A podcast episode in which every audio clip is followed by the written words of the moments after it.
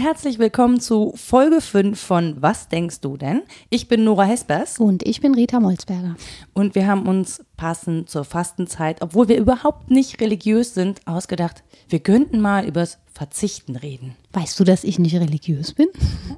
Also es kam mir bis jetzt nicht so vor, ehrlich ja. gesagt. Äh, fastest du aus Religion? Rita hat Schokolade mitgebracht und ich mache die gerade so ein kleines Stückchen und Rita sagt, nee, das ist nur für dich, ich faste. Ja, ja, ich habe gesagt, ich habe Fastenzeit. genau. Nee, also äh, abgesehen vom Religiösen ist das Fasten natürlich ein Thema für viele Menschen. Ob ich jetzt religiös bin oder nicht, ist mir zu persönlich. nicht, dass jetzt die Atheisten abschalten oder die Katholiken, wer weiß. Aber das ist auch alles nur eine Frage der Toleranz. Ja, ja, das Fasten auch, finde ich. Also äh, die Menschen werden ja auch so aggressiv davon, wenn die zu wenig essen. Da muss man auch tolerant sein. Ne? Aber nur bis zum dritten Tag. Ich habe mich da gerade intensiv wissenschaftlich mit befasst. Mhm. Und äh, ab dem dritten Tag versteht das Gehirn, es gibt jetzt einfach nicht mehr zu essen. Und dann mhm. sagt das, naja gut, dann zweige ich mir den Zucker ab und der Rest muss halt gucken, wie er klarkommt. Mhm. Also von daher, solange das Gehirn glücklich ist, ist alles gut. ja, und der Rest vom Körper und vom Geist. Ne? Ja, aber das Gehirn muss als in erster Linie muss das Gehirn glücklich sein. Das ist wirklich, also es ist in wissenschaftlichen Studien erwiesen, dass bei Menschen, die hungern, mhm. ähm, alle Organe total an Masse verlieren, Muskeln, äh, Nieren, Leber, verliert alles an Masse. Das einzige Organ im Körper, das ganz wenig an Masse verliert, ist das Gehirn. Und das braucht man ja auch, um das nächste Essen aufzufinden. Richtig, das deswegen da Sinn. spart der Körper nicht. Ja, ja? sehr gut. Ja, finde ich auch. Ähm, ich habe ja beim Thema Fasten gedacht, ja, Verzicht, ne? Verzicht mache ich ja ständig. Mhm. Ich meine, ich habe mein Leben mehrfach umgestellt und immer, wenn ich verzichtet habe, hatte ich eigentlich am Ende das Gefühl, ich habe gewonnen und nicht verloren. Mhm. Deswegen finde ich, Verzicht führt uns total auf die falsche Fährte. Ja, eigentlich ist es gar kein Verzicht. Mhm. So, also zum Beispiel, wenn ich aufhöre zu rauchen, dann verzichte ich ja darauf, meinen Körper freiwillig zu vergiften.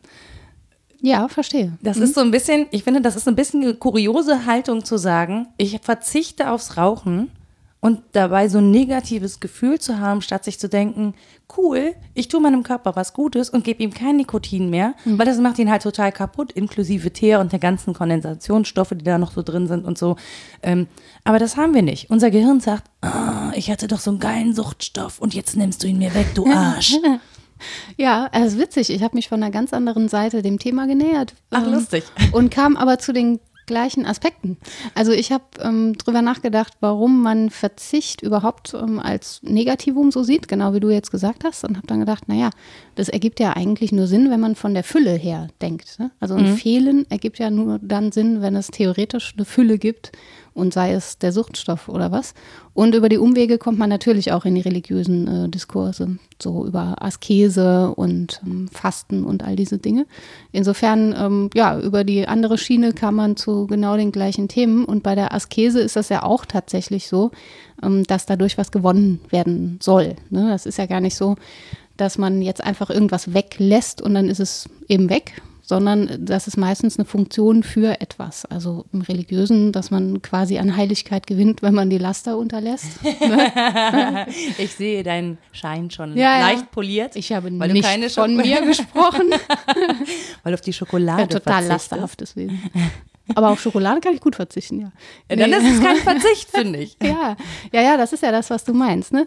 Dass es nicht richtig Verzicht ist, ähm, wenn man dabei schon spürt, dass es für irgendwas gut ist. Das heißt, das muss wehtun, oder was?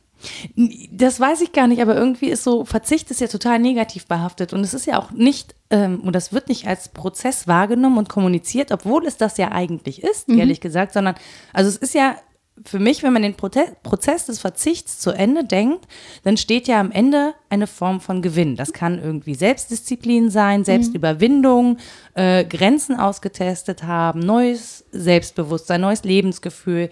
Ähm, Leute, die Heilfasten, sagen nachher, dass sie einen neuen Geschmack entwickelt haben, dass ihnen bestimmte Sachen nicht mehr schmecken, die vorher eben schädlich waren, weil der Körper eben zurückfindet zu einem naja, zu, einer, zu einem gesunden Gleichgewicht sozusagen und mhm. gar nicht mehr verlangt nach Suchtstoffen. Mhm.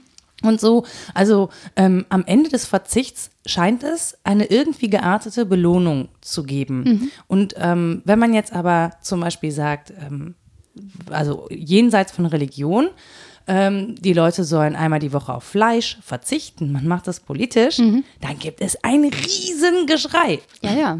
Dann habe ich mal bei Wikipedia nachgeguckt zum Thema Fasten und gefunden, dass äh, auch in der katholischen Religion zum Beispiel sowieso nur an 200, keine Ahnung, rund 50 Tagen im Jahr der Fleischkonsum erlaubt ist und an den anderen knapp 100 Tagen wird auf Fleisch aus religiösen Gründen verzichtet.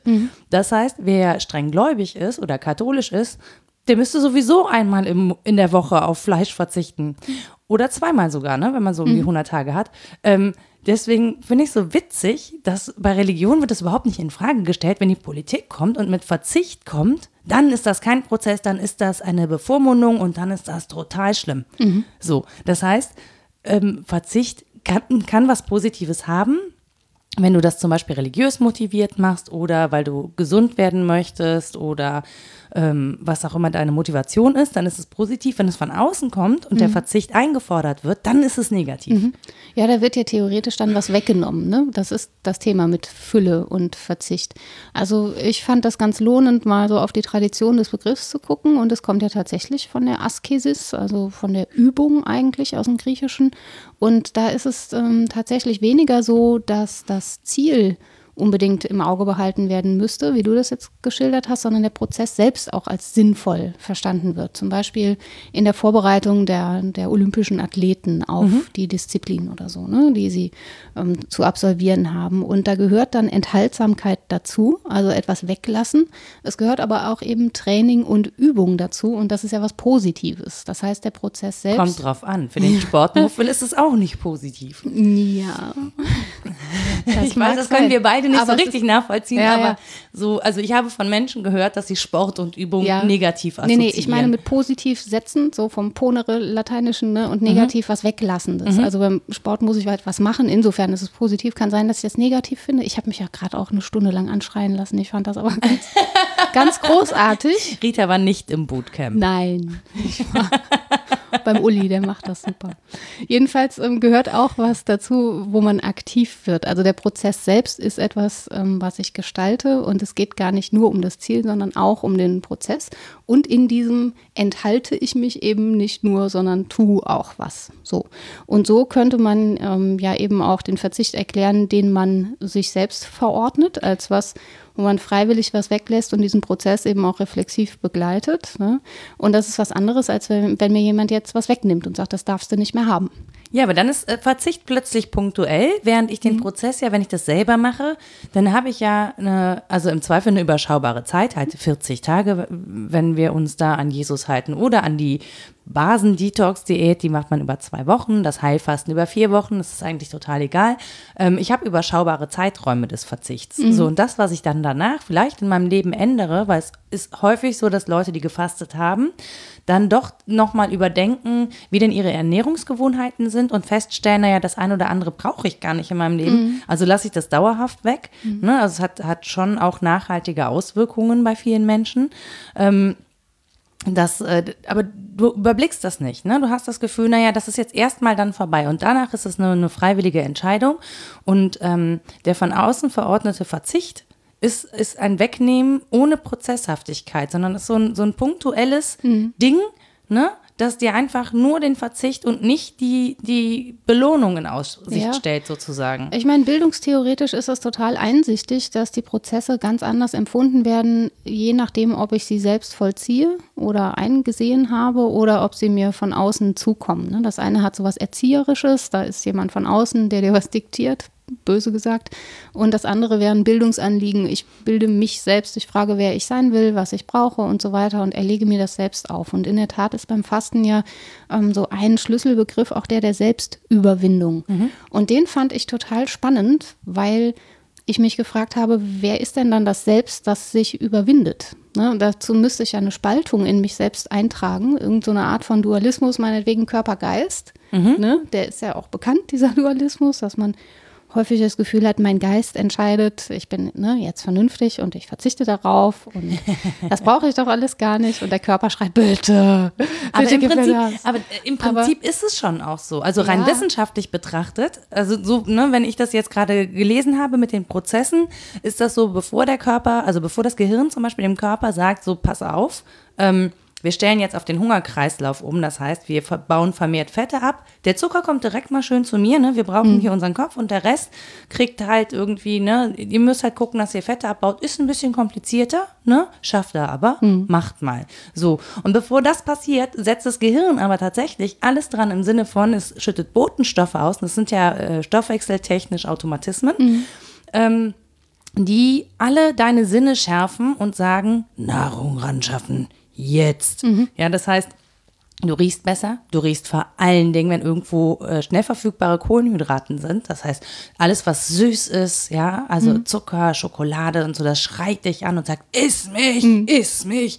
Und diesem, diesem vom, das ist ja ein gesteuerter Prozess, äh, der, der ja auch einen Sinn hat. Das yeah. heißt, du musst schon ein, sagen wir, nennen wir es Bewusstsein dagegen setzen, um diesen Prozess willentlich zu unterbinden. Ja, klar. Also ich frage mich nur, ob das wirklich gut erschlossen ist mit dieser Körper-Geist-Thematik. Also das eine ist ja nicht nicht stofflich und das andere stofflich. Also das über seit Jahren frage ich mich, wie sich nicht stoffliches in stoffliches übersetzen soll und umgekehrt.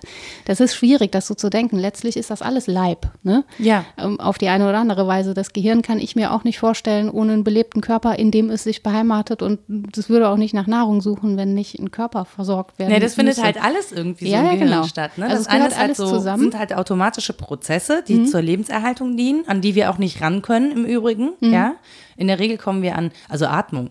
Ja, ja. Luft anhalten, geht nur über eine bestimmte Zeit. Danach übernimmt etwas im Gehirn die Kontrolle und sagt, pass auf, äh, dat, wir brauchen jetzt lebenserhaltende Maßnahmen, wir haben keine Luft mehr. Du müsstest jetzt anfangen zu atmen. Mhm. Ja, so, das heißt, das ist ja auch der Grund, warum wir ertrinken, weil wir eben nicht unendlich Luft anhalten können, bis wir einfach äh, das nicht mehr mitkriegen. Ja. Ähm, so. Und dann gibt es aber ja die Dinge, wo wir bewusst entscheiden. Natürlich sind das, britzelt das da alles oben, ja, in den, in den Synapsen. Nora macht gerade so eine süße Handbewegung über ihrem Kopf. genau, ich britzel gerade in meinen Synapsen ja. rum, ja. Und ähm, ich finde es aber auch spannend, dass das so, dass das so Prozesse sind, die alle im Prinzip an einem Ort stattfinden. Mhm auch im Austausch natürlich mit dem Rest vom Körper, ja, das, das ist halt nicht nur da oben, sondern da kommen natürlich Rückmeldungen und so. Und dass wir da an bestimmten Stellen bewusst eingreifen können mhm. und an anderen Stellen, da kommen wir nicht dran. Mhm. Da gibt es irgendwie so eine Schranke, die sagt, da kommst du nicht dran. Ja. Das kannst du auch üben, dafür gibt es dann Meditation und ähnliches. Ne? Äh, aber im Prinzip ist es sehr, sehr schwer daran zu kommen. Und da findet dann vielleicht etwas statt, das man Willen nennt. Ja, das ist total spannend. Diese Diskussion ist ja auch schon uralt. Ne? Die Frage, ob der Körper jetzt das Grab der Seele ist oder äh, wie die beiden im Verhältnis stehen, ob das überhaupt zwei verschiedene, man sagt dann Entitäten, also Seinsheiten sind oder ob die zusammengehören. Das ist eine uralte Tradition. Und die Verzweiflung darüber, dass man auf Bestimmtes keinen Zugriff hat, übrigens auch. Ich dachte nämlich bei diesem Verzicht auch wirklich an, an Lehre, jetzt mit Doppel-E. ne? Und ähm, ja, leerer Magen ist ja naheliegend, dass man daran denkt. Und an diese relativ lange Tradition ähm, des Gedankens des Horror-Vakui. So, dass es im Universum bzw. in der Physik einen Horror vor der Leere gäbe. Bevor mhm. man den Luftdruck entdeckt hat und dass Räume irgendwie voll sind, selbst wenn die leer wirken, ne, mhm. dachte man, das ist so. Also es ist so ein Prinzip der Physik, äh, der Welt und des Universums, dass sie vor, vor der Lehre eine gewisse Scheu hat, also dass sie Fülle schaffen will. Und da haben sich ähm, Mathematiker, Physiker, aber auch Philosophen dran abgearbeitet, wie das denn nun ist mit Fülle und Lehre. Und ja, für mich ist so ein Referenzdenker, den ich auch total spannend finde, Blaise Pascal. Ähm, hat schon ganz früh über diese Dinge nachgedacht, die Lebensdaten habe ich mir aufgeschrieben, 1623 bis 1662, also uh, wirklich, wirklich, wirklich äh, früh. Ja. Genau.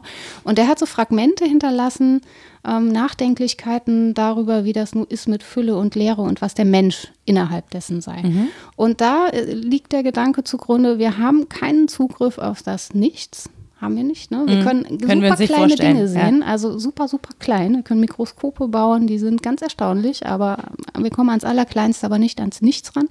Und wir kommen an die ganz großen Dinge ran, können das Universum betrachten, was weiß ich.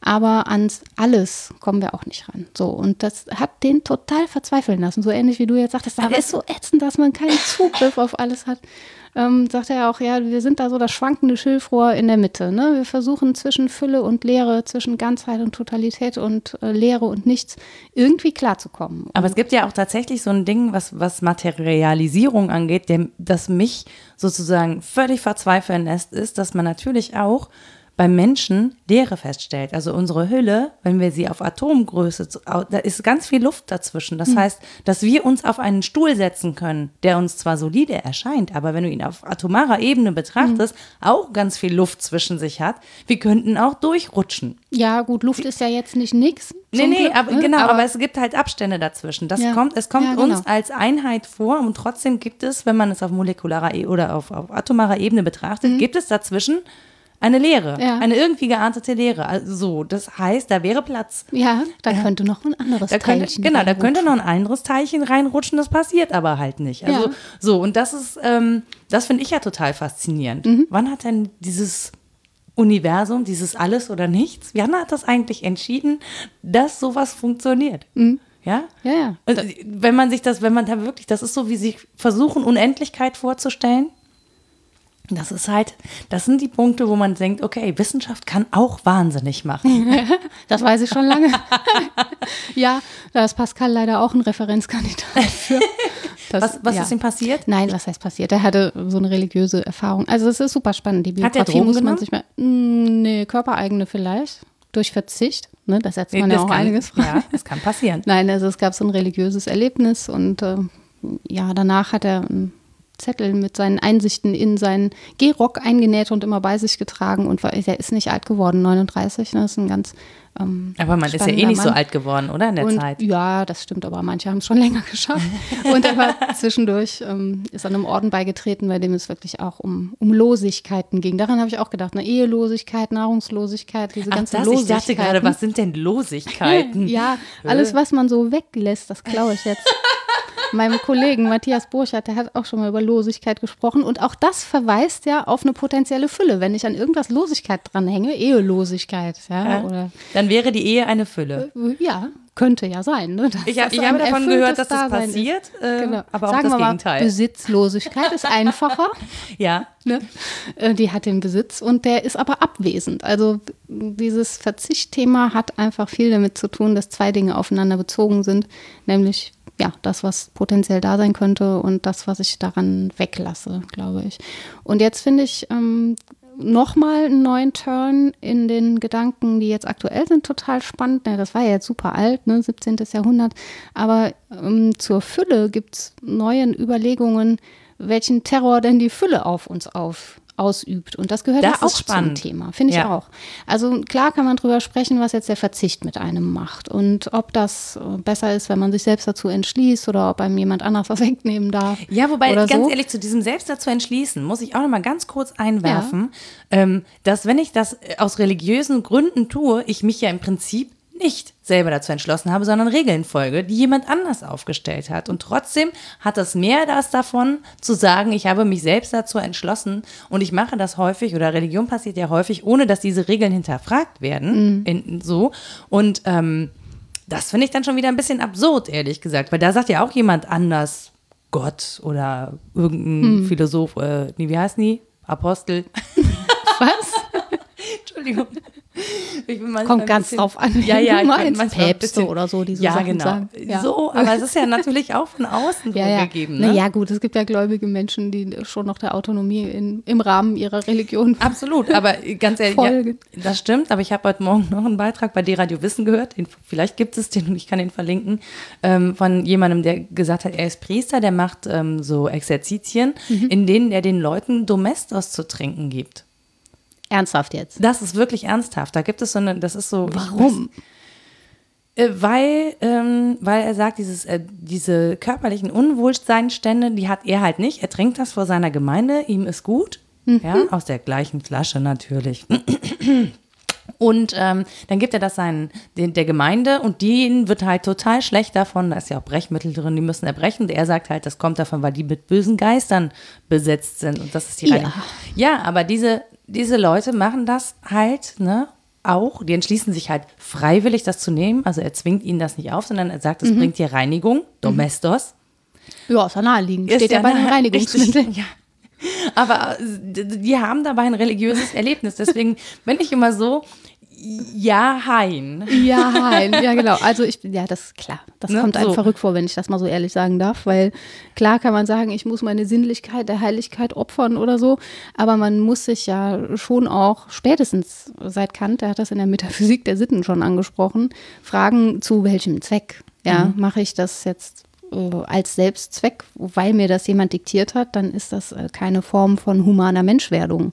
Wenn ich das aus Selbstentschluss mache und autonom äh, entscheide, also im Rahmen der Möglichkeiten von Autonomie, die sind ja auch nicht unendlich, aber willensfrei wie ich kann, eben entscheide, äh, ich möchte was weiß ich, mich reinigen, äh, verzichten, was auch immer und den Regeln folgen, die ich, weil ich daran glaube, einem Dritten unterstelle, ist das, glaube ich, eine andere Nummer. Als Ja, aber sowas. dann nicht das mit kommt mir- Domestos. Das kommt mir eher vor wie eine Sekte, wenn Ja, das ist so eine, so eine, klar, aber sowas, also ich sag halt nur solche, es gibt ja solche Sektierungen Ja, halt klar, auch immer, klar. ne? Oder Eigentlich- ähm, es ist manchmal einfach nicht so ganz trennscharf. Nee, das stimmt, Die ja. Leute oder, oder Menschen sind sehr bereit, ähm, unreflektiert Mhm. Ja, in der Religion Regeln zu folgen, weil sie sich davon eine Form von Erlösung versprechen. Ja. Also, ne, das ist Auf jetzt kein, kein Vorwurf an jeden Menschen, der irgendwie tiefgläubig und religiös ist und so, aber es gibt halt so Momente, wo ich finde, dass das sehr kippt. Auf und davon Fall. profitieren natürlich Sekten zum Beispiel. Ja, genau. Und ja, nicht nur in der Religion, sondern allgemein äh, anthropologisch. Max Scheler hat gesagt, der Mensch ist ein Nein-Sagen-Könner. So, wir können Nein sagen. Wir können Nein sagen zu Nahrung, während das Tier vielleicht Hunger fressen macht und nicht sagt, oh, ich mache mal eine 40-tägige Fastenzeit. Also, aber wüsste ich jetzt nicht. Also, außer man hat gerade, wenn man ein Raubtier ist, hat man gerade die Beute erlegt, dann hat man halt lange keinen Hunger. Ja. Ich weiß eigentlich gar nicht, wie lange, aber ja, vielleicht 40 Tage. Ähm, und dann muss man nicht fressen, aber das ist was anderes, als jetzt freiwillig drauf zu verzichten. Aber zu sagen, Menschen können Nein sagen, dann sollen sie diese Fähigkeit doch auch ausprägen ähm, im Sinne ihrer Humanität. Aber mit Urteilskraft entscheiden, wann ist es denn sinnvoll, Nein zu sagen und wozu vor allen Dingen. Das ist ja auch spannend. Man verzichtet ja nicht, man verzichtet auf etwas. Also kann man ja auch fragen, worauf. Ich kann ja auch auf Verzicht verzichten. Wenn ich jetzt merke, dass ich ein total ähm, ramdösiger Asket geworden bin, der das Leben nicht mehr genießen kann, dann muss ich Der auch. rammdüsige Ja. Asket, der, der durch Köln rennt, nur in der Unterbuchse oder so. Ja. Das ist sehr schön. Den muss man dann zum Bild. Luxus zwingen oder so. Nein, aber ich könnte mir vorstellen auch, dass, dass es sinnvoll sein kann, auf bestimmte Formen des Verzichts zu verzichten und daran zu reifen.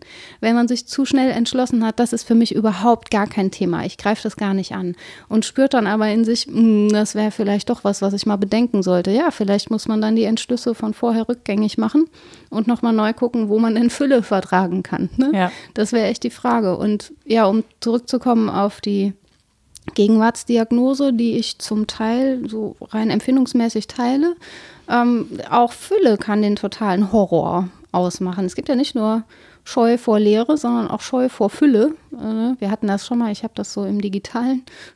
Ja, aber tatsächlich, das, das ist genau das, wo ich nämlich eben auch dachte. Also ich habe kurz überlegt, ne, wir reden heute über Verzicht, Verzicht, naja, mal Nahrung, äh, Zigaretten habe ich aufgehört, ne, Verzicht ist für mich überhaupt kein Thema. Äh, und dann hatte ich innerhalb vom fünf, im fünf Sekunden Rhythmus mal wieder mein Handy in der Hand und dachte, ah, ha, ha, ha, ha, ha. ne, ja, doch, klar, für mich ist Verzicht ein Thema ähm, und es ist total schwierig. Es ist super schwierig, gerade in dieser digitalen Geschichte, wo du Ja. sagst, du hast halt Angst vor Fülle. Da gibt es natürlich eine Fülle. Da gibt es eine Fülle von Ablenkung, da gibt es eine Fülle von Informationen. Ja. Bei mir ist es auch noch gekoppelt mit meinem Beruf. Mhm. Ja, ich nutze das auch noch beruflich und ähm, merke, da haben sich wirklich krasse Automatismen eingeschlichen die mich teilweise oder die jeden von uns eigentlich teilweise in Gefahr bringen auch, ja. Dass Ja, man muss genau. sich nur im Straßenverkehr umgucken, ne, die Leute, selbst wenn du zu Fuß gehst oder so.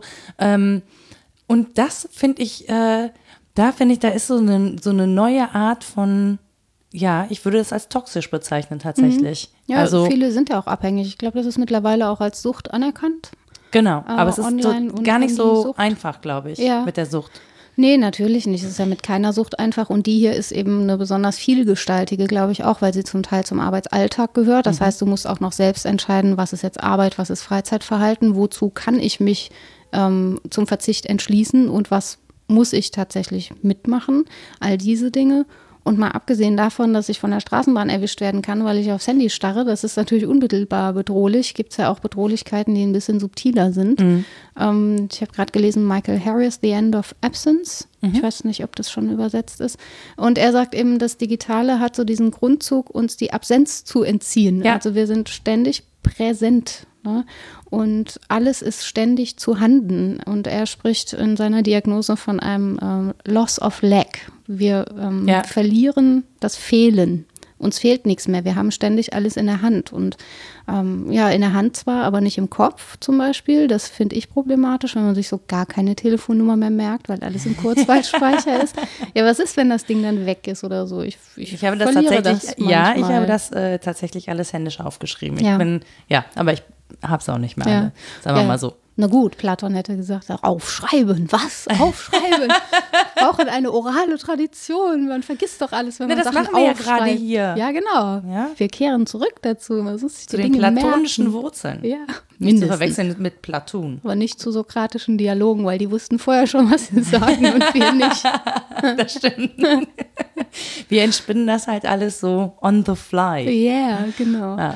Nee, aber ich fand das wirklich um, ähm, ja nicht nur sehr treffend, sondern auch charmant darauf hinzuweisen, dass wir uns ganz viel wegnehmen, wenn wir uns ständige Fülle ergeben. Also wenn wir wirklich glauben, alles müsse immer da sein dann ist das natürlich auch eine furchtbare Erfahrung, wenn es dann mal nicht da mhm. ist. Mhm. Das ist das eine. Aber selbst wenn es ein ganzes Leben lang die ganze Zeit da ist, muss das kein erfülltes Leben sein, nur weil die ganze Zeit Etwas da Totalität ist. da war. Genau. Ne? Ja, das, also das finde ich einen super spannenden Gedanken. Das Ding ist, ich habe dann immer ähm, ich bin dann immer ein bisschen zwiegespalten. Ich finde den Gedanken total super. Ähm, auf der einen Seite, weil er natürlich auch ähm, was Beschützendes hat oder mhm. uns auch bewahren will. Aber dann kommt auch, und von diesem Bewahren komme ich auch schon gleich in das Konservative, weil es natürlich trotzdem so ist, dass wir uns auch damit und dadurch entwickeln. Wir ja, haben halt gerade eine Phase, die eben das von uns verlangt und man merkt, die einen kommen damit besser klar, die anderen kommen damit nicht so gut klar. Ähm, das ist eine Form von Entwicklung und wahrscheinlich wenn wir das zu Ende denken, entwickeln wir uns zu so einer Mischform auch hin. Das, äh, ich bezweifle, dass sich diese Entwicklung noch aufhalten lässt. Nee, das Und ich, ähm, ich finde diese Gedanken total wichtig. Hm. Ähm, ich finde aber auch, dass man sich dahin entwickeln muss, auch darüber nachzudenken, wie kann ich damit einen Umgang haben. Auf jeden also, Fall. So, ne? Also wie kann ich die Entwick ohne die Entwicklung zu hemmen oder zu bremsen, damit einen Umgang finden und ähm, als du eben gesagt hast, naja, was ist Arbeit, was ist Freizeit? Ja, das weiß ich auch schon ohne Telefon nicht mehr. Mhm. Ja, also es gibt Berufe, bei denen weißt du einfach nicht, wann mhm. Arbeit und wann Freizeit und ist, weil es sich Berufe ständig macht das ja auch so toll. Also ja. ne, Künstler würden jetzt nicht sagen, das, das ist das Riesenproblem meines, also zumindest einige Künstler, ich glaube ich nicht, ja. äh, würden nicht sagen, das ist das Problem meines Berufs, dass ich das nicht trennen kann, sondern das ist vielleicht gerade das Tolle daran, dass man das nicht trennen kann. Das ist als Wissenschaftler, glaube ich, auch so. Aber in der Tat finde ich auch zwei Punkte ähm, an, der, an der These noch weiterhin bedenkenswert, nämlich zum einen ist es natürlich immer aus dem Privileg herausgesprochen, dass wir in einem Leben sind, in dem ständig Fülle herrscht. Das ist ja, nicht für alle so. Ja. ja. Und dann muss auch nicht künstlich verzichtet werden, wenn ich eh schon immer zu wenig habe. Also die mhm. Menschen darf man, glaube ich, nicht vergessen, denen es so geht.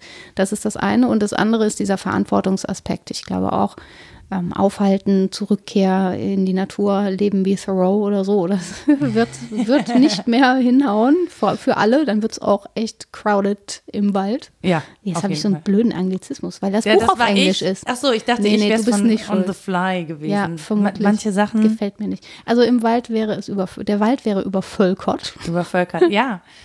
Aber ja, wir sind halt jetzt ähm, genau wie du sagst, glaube ich, da zu dem Schluss kommt Harris auch an dem Punkt, wo wir wahrnehmen müssen, wir sind die Generation, die beides noch kennt. Der mhm. ist in etwa so alt wie wir auch. Erschreckend und schreibt diese Bücher. Ja, ähm, wirklich. Warum, warum, machen wir das nicht? weil wir sprechen und nicht schreiben. Erstens, weil wir sprechen und weil wir so viele andere Sachen ah, machen. Wir haben einfach ja, ja, keine richtig. Zeit zum ja, Schreiben. Ja, genau, genau. Die könnten wir uns ja nehmen.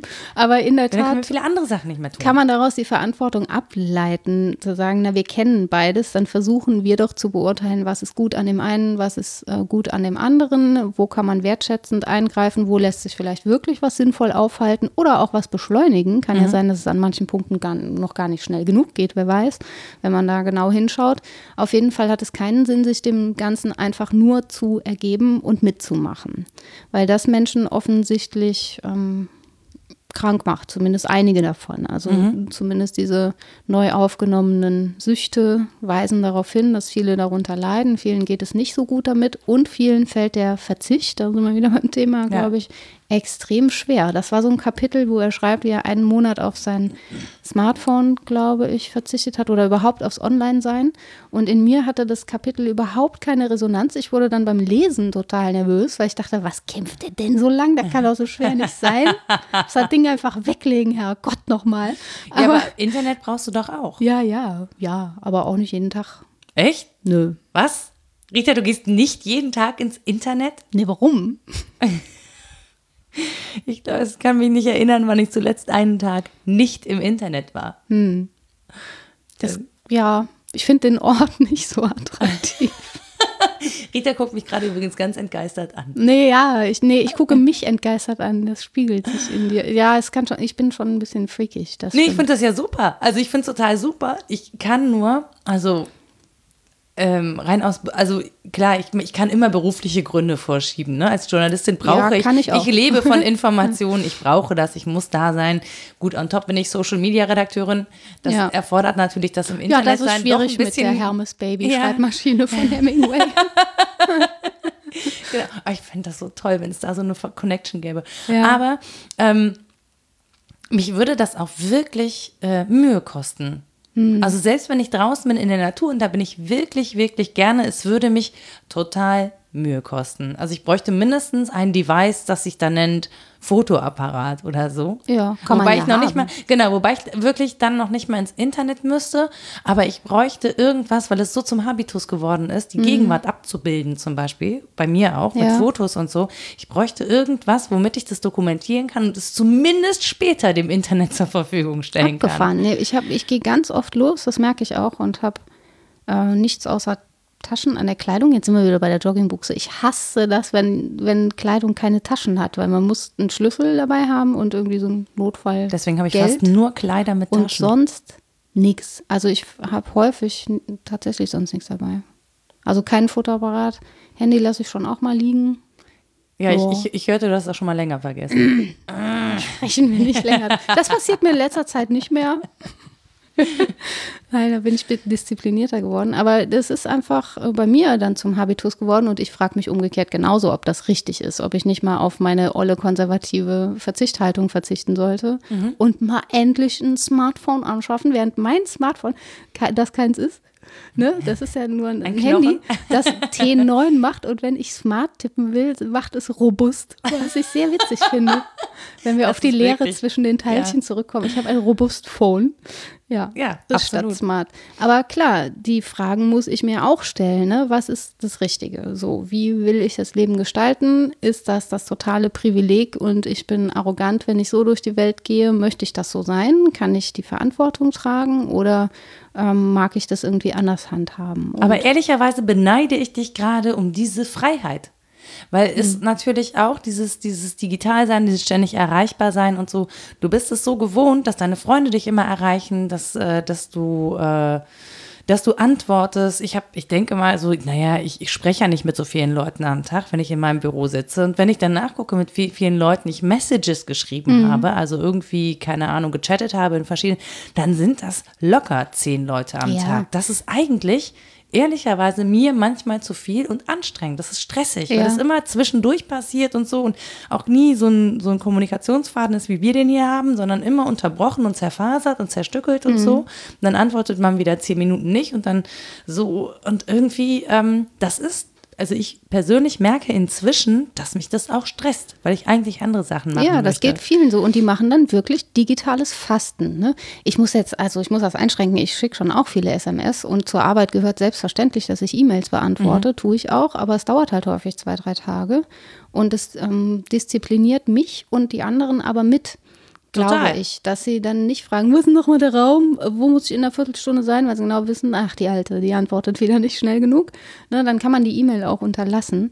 Also es hängt ein bisschen daran, wie man das auch gemeinsam aushandelt, mit den Leuten, mit denen man zu tun hat. Ich schicke schon viele SMS aber häufig als Dialog, also nicht unterbrochen von anderen, sondern mit einem Menschen hin und her, mhm. weil ich nicht gut im Telefonieren bin, das mag ich auch nicht so gerne.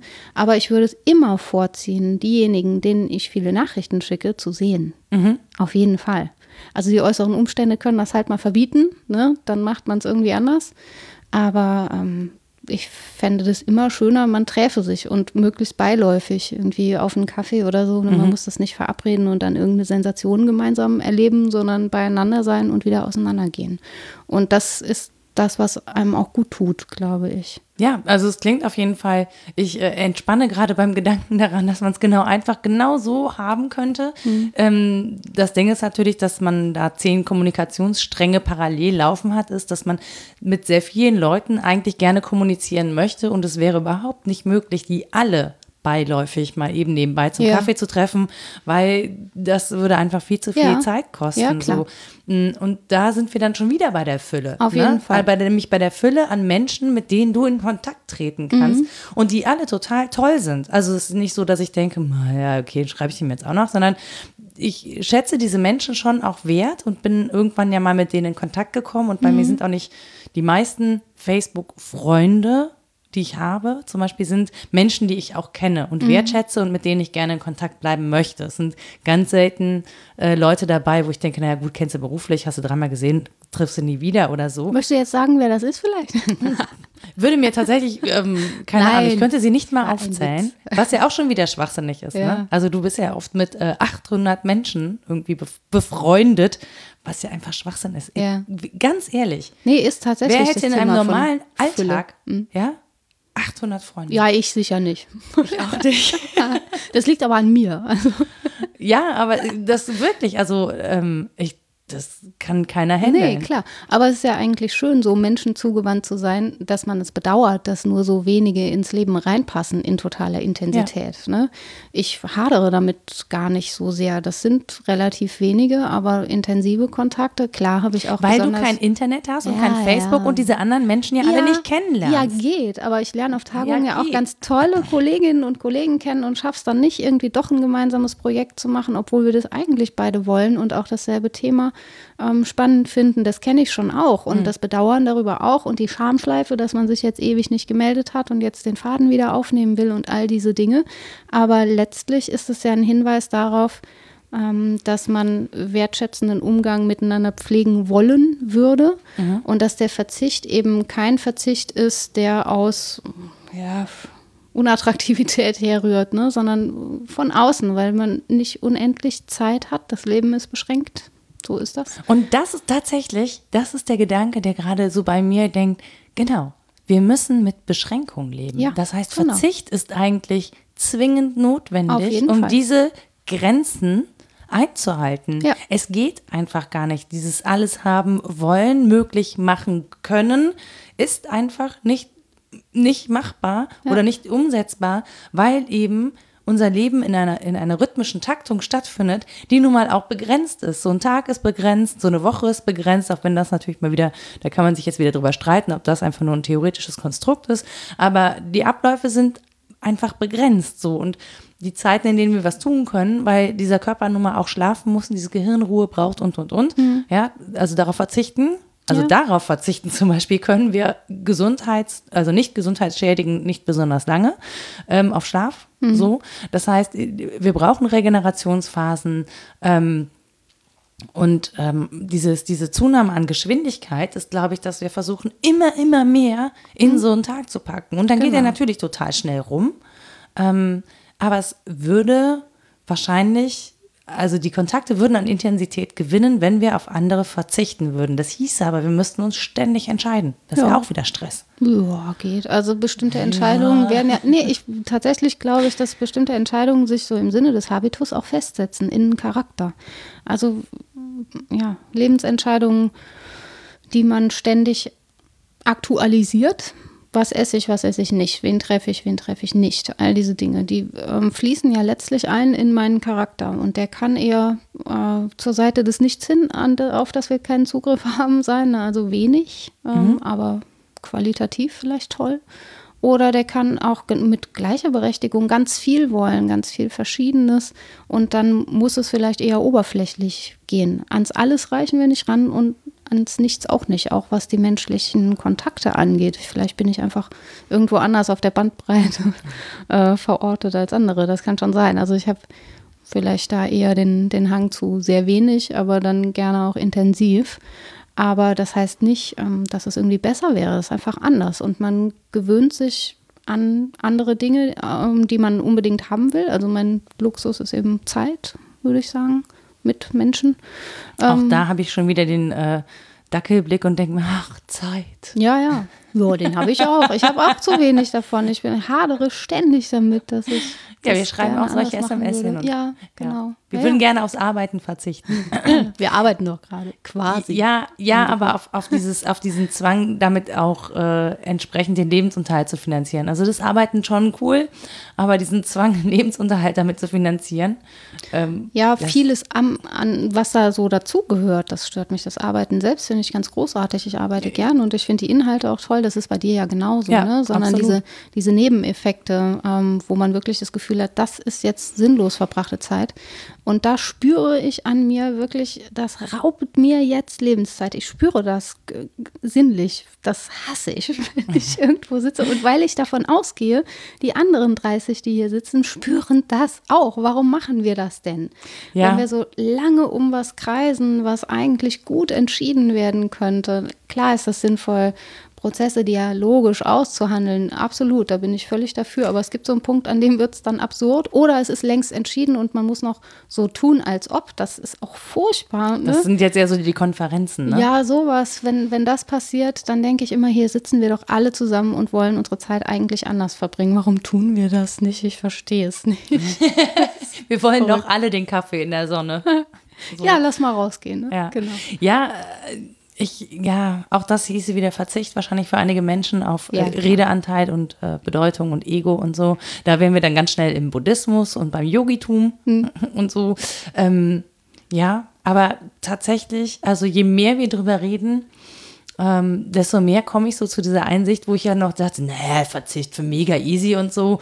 Ähm, dass Verzicht Not tut. Also ja. ein notwendiges, ein notwendiger Bestandteil ist, ähm, Verzicht auch im Sinne von, ich muss Entscheidungen treffen ähm, und ich muss die, wenn, also sollen wir ja eh immer, aber ne, so dass sie mir gut tun, selbst dann, wenn das heißt, ich muss auf ein auf eine Freundschaft verzichten mhm. oder auf einen Kontakt. Ne? Es mhm. müssen, sind ja oft gar nicht tiefgreifende Freundschaften, sondern es sind Kontakte, die wir haben, auf die wir dann verzichten, ähm, weil sie zwar spannend sind, ähm, aber ich das einfach nicht mehr handeln kann. Es ja, wird genau. zu viel. Also ja. ähm, ich kann einfach oder auch akzeptieren, über den Verzicht akzeptieren, dass auch meine Möglichkeiten begrenzt sind. Ja, das finde ich das Schwierige daran, wenn man ernst macht damit mit dem Thema und drüber nachdenkt und nicht nur im Sinne von Übung und Disziplin und Selbstüberwindung und ach, ja, ich erreiche damit ein Ziel und so will ich eigentlich sein, sondern ernst macht mit dem Thema, was ist das, wo bewegen wir uns zwischen Fülle und Verzicht, dann spürt man,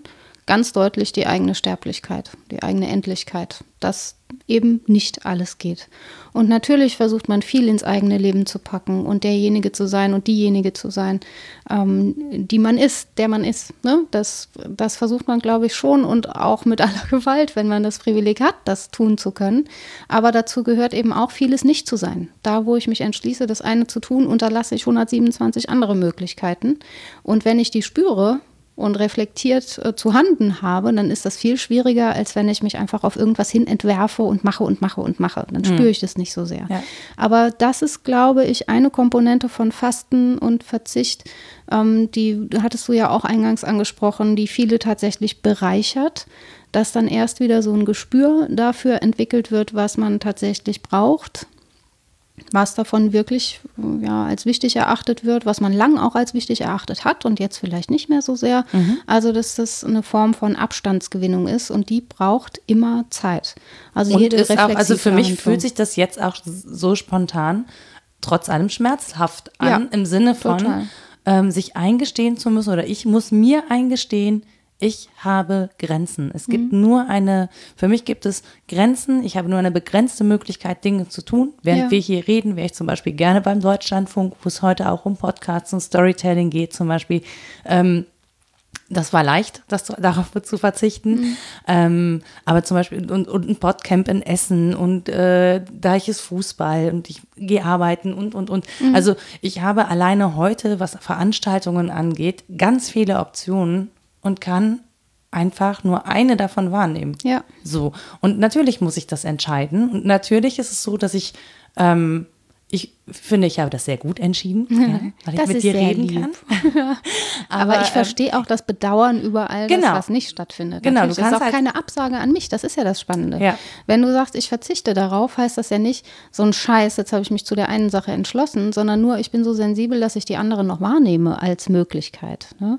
Und man kann nicht unendlich viel, weil man nicht an verschiedenen Orten sein kann, aber weil man auch nicht verschiedene Personen sein kann. Es kann natürlich sein, dass man in der Selbstüberwindung sozusagen ein bisschen neben sich tritt und so anderthalb wird oder so. Aber zwei wird man ja schon nicht und erst recht nicht drei oder vier. Wir haben nur dieses eine Leben und in das versuchen wir irgendwie, äh, ja, sowas wie Sinn und Fülle reinzupacken. Ne? Aber ich finde es sehr ehrlich, wenn man sagt, ich spüre auch, was ich damit alles aufgebe und was ich damit alles nicht tue. Ich würde das nie als Absage an mich sehen, wenn auch jemand sagt, nee, im Moment muss ich das andere tun und dich mal irgendwie so hintanstellen. Das ist eine Form, die ich total berechtigt finde. Warum nicht? Ja, ich, also ich persönlich auch, weil, weil man natürlich auch weiß, dass das in jedem Leben so ist. Ja. ja. Also in jedem Leben gibt es eben diese vielen, vielen Möglichkeiten. Mir wäre manchmal einfach lieber, ich würde es gar nicht erst wissen. Mhm. Also weil dann natürlich die Entscheidung nicht so schwer fällt. Ja, eben durch die auch. Fülle. Ja, ja, ne? genau. So durch diese Anzahl von Veranstaltungen, von Dingen, die man gerne tut, von was weiß ich. Ähm, Vielleicht nehmen andere auch nicht so eine Fülle wahr, weil sie dann nicht so ein Interessenspektrum haben. Auch ja. das beneide ich, ehrlich gesagt, ja. Wenn jemand sagt, ähm, mein Fable ist Musik, ich mache sie oder ich gehe zu Konzerten und darauf ist ein ganzes Leben ausgerichtet. Geil, mhm. finde ich super, weil das irgendwie so, ähm, auch das ist ja sehr abwechslungsreich, aber es ist halt ein Raum und selbst diese Person wird irgendwann an den Punkt kommen, wo drei Konzerte von drei Künstlern, die sie super findet, gleichzeitig stattfinden und man sich entscheiden das muss. Das genau, oder wo sie rausfindet, eigentlich habe ich auch super gern gemalt oder gelesen und jetzt ja. habe ich das irgendwie 40 Jahre lang nicht getan. Das ist ja häufig so, dass der Verzicht eben auch in Form von Verdrängungen stattfindet. Also das Thema war ganz lange aktuell in der Antike und im Mittelalter, dann ist das so ein bisschen eingeschlafen ähm, und dann kam das aber wieder mit der Psychoanalyse, das ist ja auch spannend, ne? die dann vom Triebverzicht mhm. spricht. Ähm, und so kommt das um die Ecke immer mal wieder, aus unterschiedlichen theoretischen Richtungen, dass der Verzicht eben auch Verdrängung bedeutet. Irgendwas ist vielleicht in mir, was raus will, aber ich habe dafür keine Kapazität oder will das auch nicht verantworten oder was auch immer. Und dann verzichte ich darauf, mehr oder minder aktiv. Äh, ich war letztens beim Vortrag, das war total spannend über den freien Willen. Äh, Robert Kane sprach da und es kam die Frage, ja, was ist denn, wenn ich eine Handlung vollziehe, weil er von ähm, Aktionen, die den Charakter bilden, sprach, wenn ich eine Handlung vollziehe, die ich eigentlich gar nicht machen wollte. Mhm. Und da sagt er, die gibt es nicht. Die gibt es einfach nicht. Es gibt natürlich äh, unterschiedliche Drängungen, ja. Mhm. Aber wenn du was machst und dann sagst, oh, das wollte ich eigentlich gar nicht, ein Teil von dir wollte, wollte das, das, schon. Ja. So. Und dem hast du eben nachgegeben.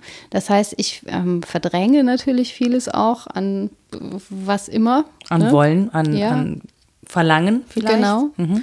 Ähm, aber das heißt nicht, dass es tatsächlich nicht da wäre. So und dafür eine Resonanz zu haben und zu spüren, worauf ich alles verzichte, ist, glaube ich, wichtig, um dann eben auch zu entscheiden, ist das tatsächlich das, worauf ich verzichten möchte oder bewerte ich das nochmal neu? Genau, ich glaube, dass nämlich im, im Gegensatz, also dieses Hoch, das wollte ich gar nicht. Mhm. Ähm, da fehlt die Reflexionsebene, die dich eigentlich zum Verzicht bringt. Ja, genau. Verzicht ist ja zu wissen, was man will. Ja. Ja, ob das jetzt gut oder schlecht ist, sei dahingestellt, zu wissen, was man will und aktiv zu entscheiden, dass man darauf jetzt verzichtet, dass man es jetzt erstmal eine Zeit lang, obwohl man es will, nicht macht, ja. nicht bekommt, äh, ja. sich nicht einverleibt oder was auch immer. Ja, und dann eben auch spürt, ob man es tatsächlich wollte oder ob das Gewohnheiten waren, ähm, die gar nicht so einem echten, vollgültigen äh, Willen dazugehören. Ja.